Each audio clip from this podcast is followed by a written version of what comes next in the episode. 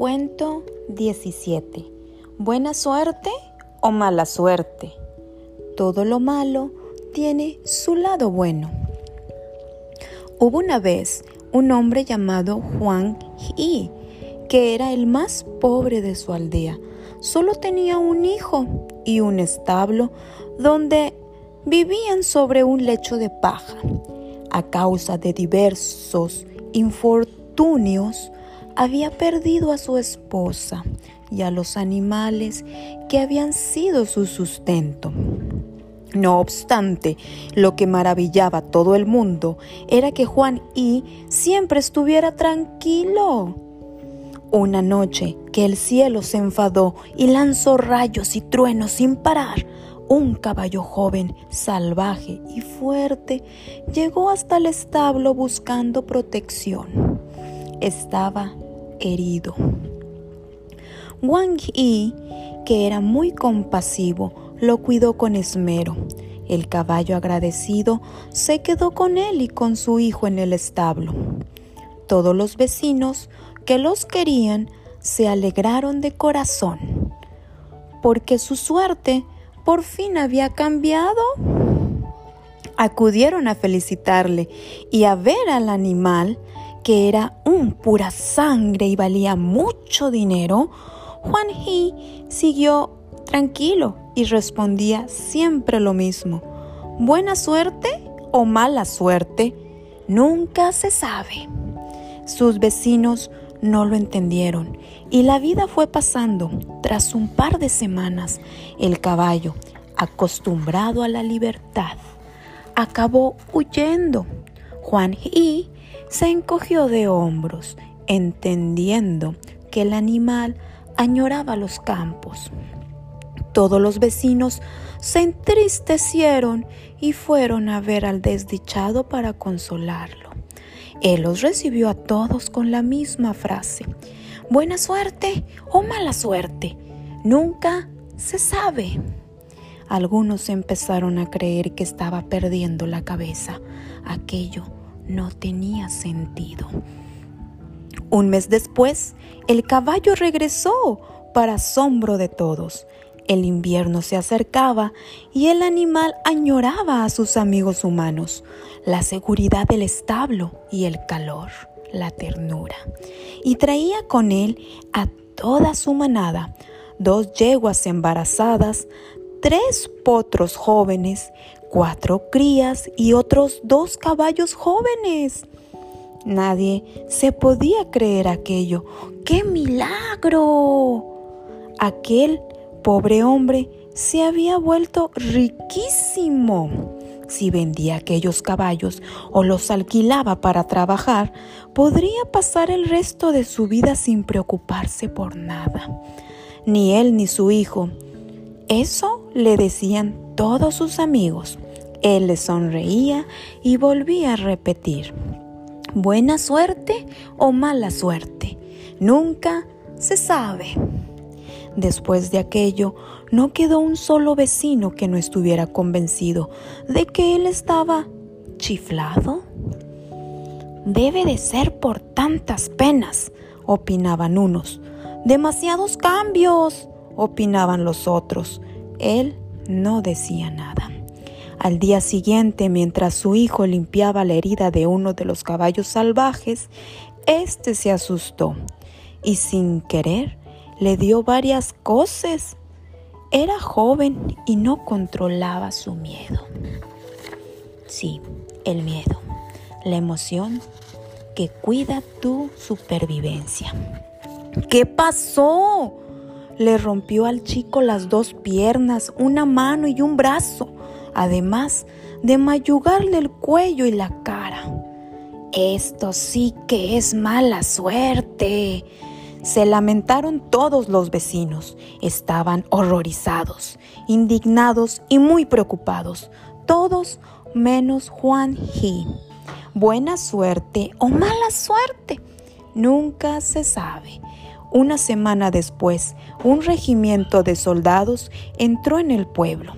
Había estallado la guerra y obligaron a todos los hombres jóvenes a empuñar un arma y a irse con ellos.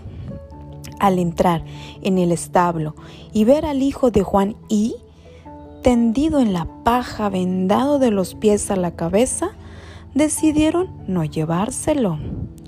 Aparte de Chico, solo las mujeres, los niños pequeños y los ancianos se quedaron en el pueblo y fueron al establo de Juan Ji para quedarse, para quejarse de su mala suerte al perder a padres, hijos y maridos. ¡Qué buena suerte la tuya y la de tu hijo! exclamaron, y él sin dejar de cepillar a su primer caballo, respondió, buena suerte o mala suerte, nunca se sabe. Y colorín colorado, este cuento se ha acabado.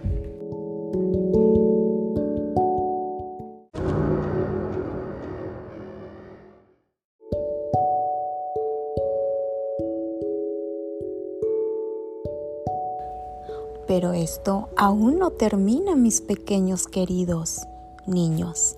Vamos a pensar y crecer juntos. Une los puntos. En una famosa conferencia, Steve Jobs, el fundador de Apple, sí, el de las tabletas, los iPhones, afirmó que el sentido de muchas cosas que nos suceden solo lo entendemos al cabo del tiempo. Sucede como en esos pasatiempos en los que hemos de unir los puntos siguiendo los numeritos para ver el dibujo al final. Como en el cuento de Juan He, hay aparentes desgracias que llevan regalos ocultos. Veamos algunos ejemplos. Frida Kahlo, la pintora más famosa del siglo XX, que por cierto es mexicana, descubrió su pasión tras sufrir un accidente y estar largo tiempo en la cama. El invento del Pots-it surgió de una partida de pegamento defectuoso al que alguien encontró otro uso. Los padres de Jeff Bezos, el fundador de Amazon, wow, se escandalizaron al ver que de bebé luchaba por desmontar su propia cuna. Esta, esta, afición a las construcciones le llevaría a montar la tienda más grande del mundo. ¿Quién no ha pedido artículos por Amazon? Lo que a veces nos parece un revés puede devenir con el paso del tiempo una bendición. ¿Y cuántas veces situamos que hemos juzgado favorables en un principio se han convertido en un quebradero de cabeza un tiempo después? Poco importa a veces lo que nos parezcan las situaciones en el momento. Lo aconsejable es tener perspectiva para leer la vida a largo plazo.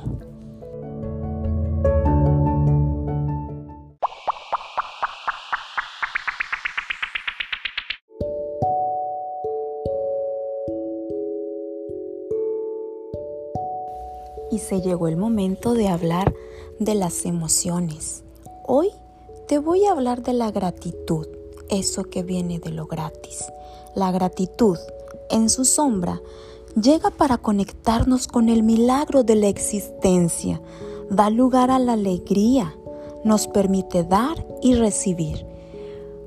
Y gratitud en su sombra, el exceso de esta emoción, impide que honremos honremos el lugar de la sombra, el mundo oscuro en donde podemos reconocer no querer estar más allí. Toca el momento del asombro. El asombro en su luz pone nuestro tablero en blanco, abriendo las puertas del aprendizaje, dando oportunidad para el gozo y el disfrute. Y en su sombra, el asombro no nos permite afirmar que ya sabemos algo, limitando la propia convicción e impidiéndonos poner con firmeza lo que podemos ofrecer a otros. Asombro. Y una última emoción, añoranza. En su luz muestra la luz de lo que se quiere, de aquello que podemos recuperar, pues nos es conocido. Añoranza en su sombra limita nuestra capacidad de acción en el presente, ya que nos conecta solo con lo ideal o soñado y nos pone a pensar solo en el futuro, al basarnos en algo que ya no está. Cuenta cuentos. Cori de Hoyo.